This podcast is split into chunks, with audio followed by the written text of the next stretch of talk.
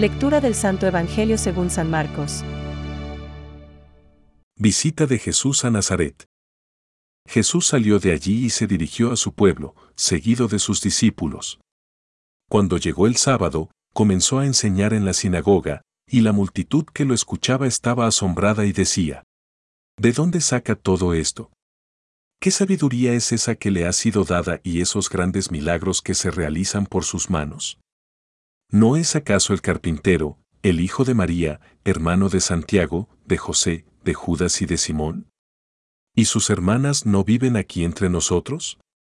Y Jesús era para ellos un motivo de tropiezo.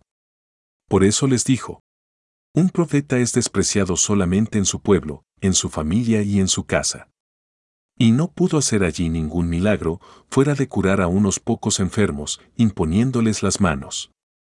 Y él se asombraba de su falta de fe. Es palabra de Dios. Te alabamos, Señor. Reflexión. ¿De dónde le viene esto, y qué sabiduría es esta que le ha sido dada? ¿Y esos milagros hechos por sus manos?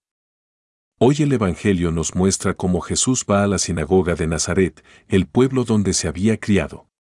El sábado es el día dedicado al Señor y los judíos se reúnen para escuchar la palabra de Dios. Jesús va cada sábado a la sinagoga y allí enseña, no como los escribas y fariseos, sino como quien tiene autoridad. Dios nos habla también hoy mediante la escritura. En la sinagoga se leen las escrituras y, Después, uno de los entendidos se ocupaba de comentarlas, mostrando su sentido y el mensaje que Dios quiere transmitir a través de ellas.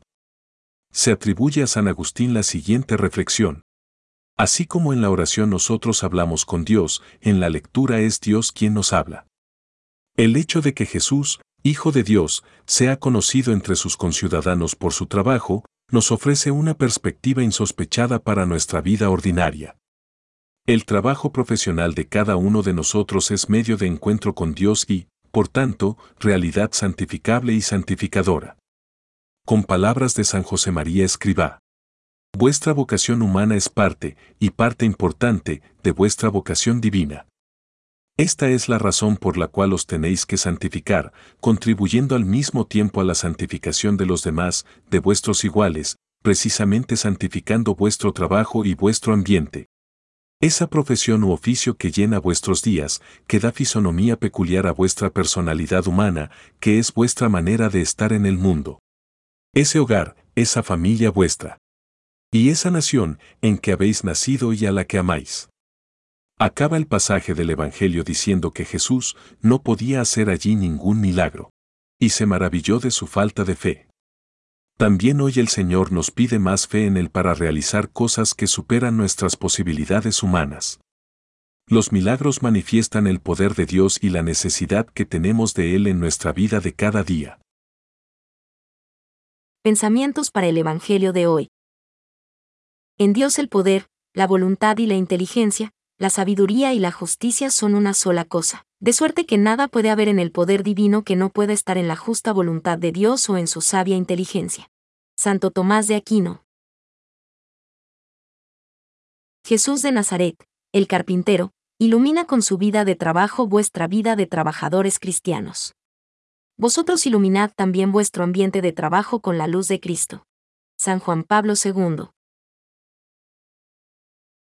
El valor primordial del trabajo atañe al hombre mismo que es su autor y su destinatario.